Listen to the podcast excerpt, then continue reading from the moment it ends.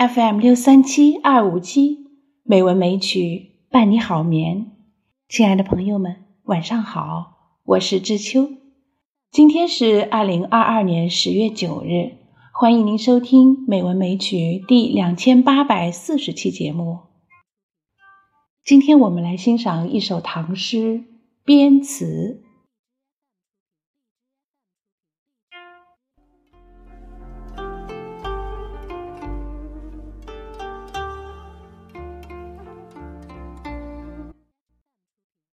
边词，作者张敬忠，唐代。五原春色旧来迟，二月垂杨未挂丝。即今河畔冰开日，正是长安花落时。这首诗的意思是，五原的春天。总是姗姗来迟，二月时分，垂杨尚未发芽。黄河岸边如今开始冰消雪融，长安城里却正当落花时节。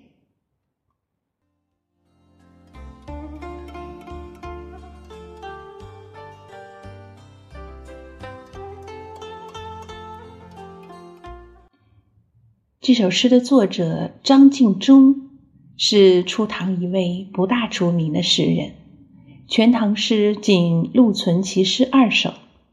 这首编词大约是作者在朔方军墓任职时的作品。首句中的五原，就是现在内蒙古自治区的五原县这一带，地处塞漠，北临大气。气候严寒，风木荒凉，春色姗姗来迟。所以说“五原春色旧来迟”。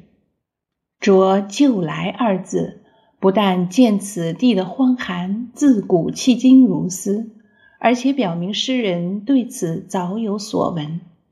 这一句是全篇总貌，以下三句即对春色之来迟。进行具体的描绘。二月垂杨未挂丝，仲春二月，内地已经是桃红柳绿，春光烂漫，这里却连垂杨尚未吐叶挂丝。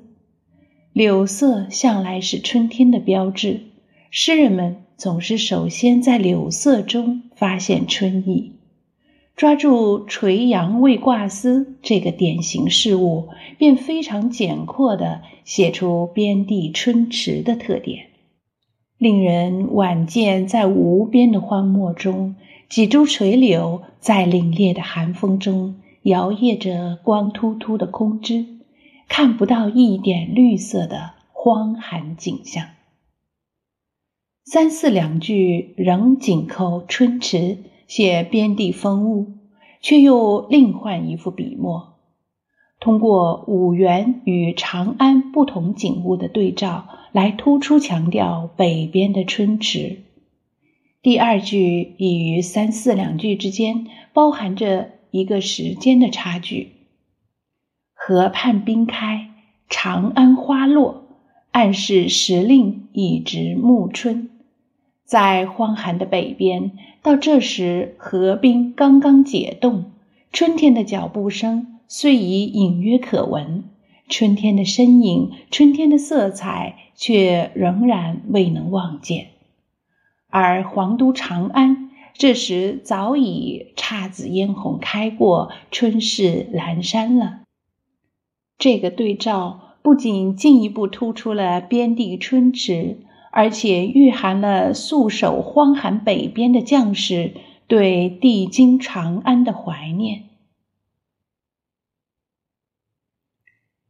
面对五原春迟、北边荒寒的景象，诗人心里所唤起的，并不是沉重的叹息与忧伤，也不是身处穷荒绝域的孤寂与凄凉，这里是荒寒的。但荒寒中又寓有它特具的辽阔与壮美，这里是孤寂的，但孤寂中又透露出边地的宁静和平，没有刀光剑影、烽火烟尘。这里的春天来得特别晚，但春天毕竟要降临。河畔冰开，带给人的是对春天的展望。而不是“莫言塞北无春到，纵有春来何处知”的这样沉重的叹息。如果把这首诗和王之涣的《凉州词》对照起来读，便不难发现他们的声息相通之处。尽管都写了边地的荒寒，流露的思想感情却是对边塞风物的欣赏。在这一点上，边词可以说是开盛唐风气之先的。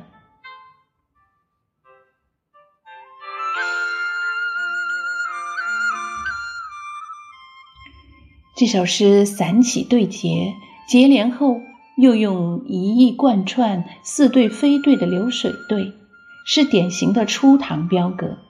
这种格式对于表现深沉凝重的思想感情。可能有一定局限，但却特别适合表现安恬愉悦、明朗乐观的思想感情。诗的风调清爽流利，意志自然流动，音律和婉安恬，与他所表现的感情和谐统一，让人感到作者是用一种坦然的态度对待“春色旧来迟，垂杨未挂丝”的景象。特别是三四两句，在河畔冰开日与长安花落时的工整对仗之前，分别用即今、便是这样轻松流溢的词语勾连呼应，构成了一种顾盼自如的风神格调。治世之音安以乐，这首诗可以作为一个典型的例证，不妨说。它是初唐标格与盛唐气象的结合。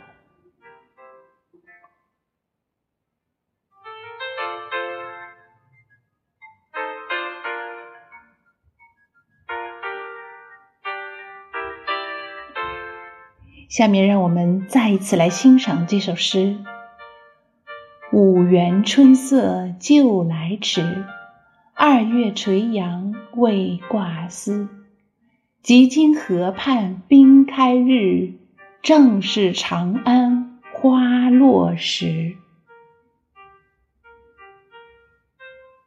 好了，亲爱的朋友们，今晚的节目就是这样了。感谢您的收听，知秋在北京，祝您晚安，好梦。